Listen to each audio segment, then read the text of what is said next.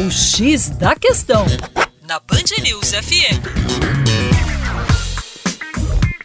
Olá, meu nome é João Marcelo, professor de Geografia do Terra Negra. Um dos nossos principais problemas econômicos é a carência de infraestrutura, deficiência de infraestrutura. E percebemos que essa deficiência está muito relacionada ao setor de transportes. O Brasil adota o modelo de transporte inadequado, as rodovias são um sistema de transporte caro para grandes raios de deslocamento. O Brasil é um país de dimensões continentais, portanto, a necessidade do desenvolvimento das nossas ferrovias. Malha ferroviária brasileira não compõe uma rede nacional, não existe a interligação das cinco regiões brasileiras por ferrovias. As ferrovias aumentariam a nossa capacidade de carga, reduziriam o nosso custo de frete, tornaria a economia brasileira mais competitiva no exterior. Portanto, a necessidade urgente no desenvolvimento do transporte ferroviário, no aumento da participação desse modal de transporte na circulação de cargas e, por que não,